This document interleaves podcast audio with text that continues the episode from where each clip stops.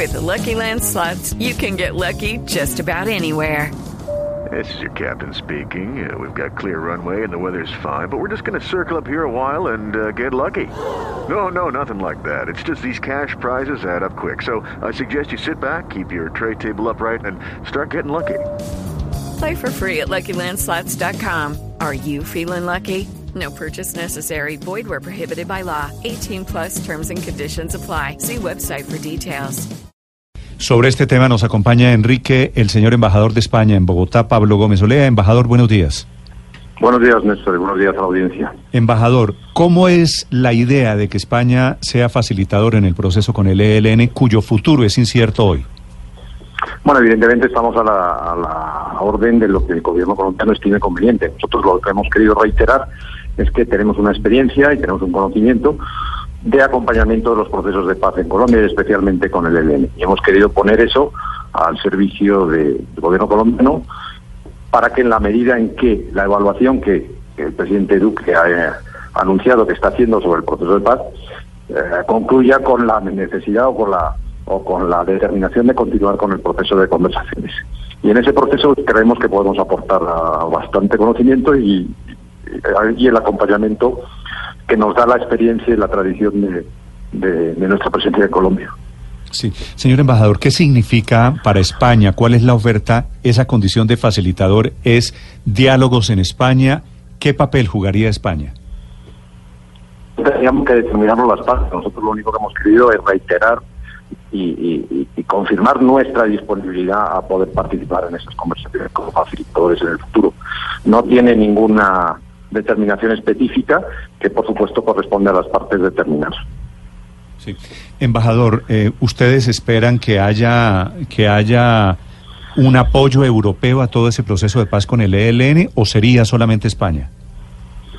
No, bueno, ahí hay ya un esquema internacional de participación. Entonces habría que ver cómo encajamos en ese esquema o si ese esquema se va a continuar. En todo caso, lo reitero, es eh, poner encima de la mesa nuestro interés eh, de manera fehaciente de acompañar a Colombia en esas conversaciones. Habría que ver después cuáles son los detalles de esa participación. Señor embajador, esta pregunta se la hago desde Madrid. Eh, evidentemente, la voluntad del presidente, y usted lo está confirmando, existe esa voluntad de participar en ese proceso de paz, pero creo que esa, cree que esa voluntad se puede ver empañada, condicionada o de alguna manera eh, modificada por los conflictos que hay abiertos entre el gobierno de España y el gobierno de Colombia o entre ambos estados. Le hace, por ejemplo, el asunto del Galeón San José o le hace, por ejemplo, el caso de Electricaribe. No, para nada. Yo creo que las diferencias que tenemos en algunos eh, casos empresariales, en el caso del Galeón que menciona usted, estamos intentando solucionarlas por la vía del diálogo y de la intensidad de las relaciones, pues vienen los, los, los, eh, las diferencias y las controversias. Es evidente que cuanto más intensa es una relación, más motivos hay para, para discrepar en algunos puntos. Lo que tenemos entre Colombia y España es una relación madura, y de esa madurez pues deriva entre otras cosas esta oferta de diálogo, de participación en los diálogos de paz, pero al mismo tiempo también la posibilidad de solucionar nuestras controversias eh, de una manera satisfactoria para las partes sin esperar a que venga un tercero a imponernos las, las soluciones, sea en este caso una, un- una, insti- una instancia arbitral internacional. Sí. Embajador, ¿esto es eh, de iniciativa del presidente Sánchez o hubo alguna insinuación o requerimiento del gobierno colombiano? Eh, nosotros hemos tenido una tradición de participación en los procesos de paz en Colombia desde los años 80 y de hecho hemos tenido una participación bastante activa en estos últimos años, tanto en, las, ah, en el proceso de paz con las FARC como en el propio proceso con el ELN. Estamos muy presentes en las mesas humanitarias que se están ah, que se están poniendo en marcha tanto en el Chocó como en el, con el- eh, como en el Catatumbo. Y, y en parte por esa tradición y en parte por el interés que tenemos de tener una presencia activa en esos procesos de paz, hemos formulado de manera pública este ofrecimiento. Es una iniciativa nuestra, pues evidentemente que cuenta ah, y esperemos que cuente con el respaldo del gobierno colombiano. Señor embajador, eh, pues, el presidente Duque se había reunido con el jefe de gobierno español eh, en antes de ser ele- ante- ya, ya elegido presidente, pero antes de posesionarse. ¿Se había hablado de ese tema, de la posibilidad de que España acompañara el proceso con el ELN en esa reunión?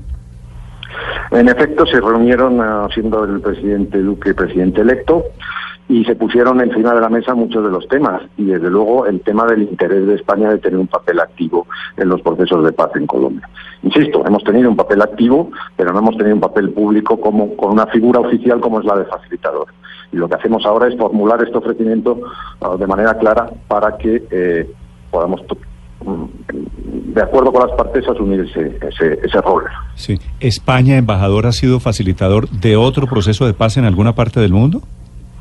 Nosotros hemos sido facilitadores, no solo facilitadores, hemos sido, creo que, elemento fundamental en todos los procesos de paz en Centroamérica. Eh, Lideramos las misiones de Naciones Unidas en, en Centroamérica con los procesos de paz eh, a, a, finales de los 80 y principios de los 90. Hemos sido país acompañante eh, durante los gobiernos del presidente Uribe en el acuerdo humanitario con las FARC mm. y en las negociaciones que se hicieron entonces con el ELN. Y tenemos una gran tradición, recuerde usted los acuerdos de Viana, acuerdos que se firmaron en Madrid con el ELN entonces, que también fueron un hito dentro de las negociaciones con este. Por lo tanto, yo creo que sí hay una tradición y que sí tenemos una experiencia en el tema que nos hace, por lo menos, oh, creer que podemos aportar algo positivo a esta, a esta negociación. Lo veremos desde el jueves cuando llegue a Colombia el presidente del gobierno español, don Pedro Sánchez. Gracias, embajador, por acompañarnos en Blue Radio. Muchas gracias a ustedes y muy buenos días.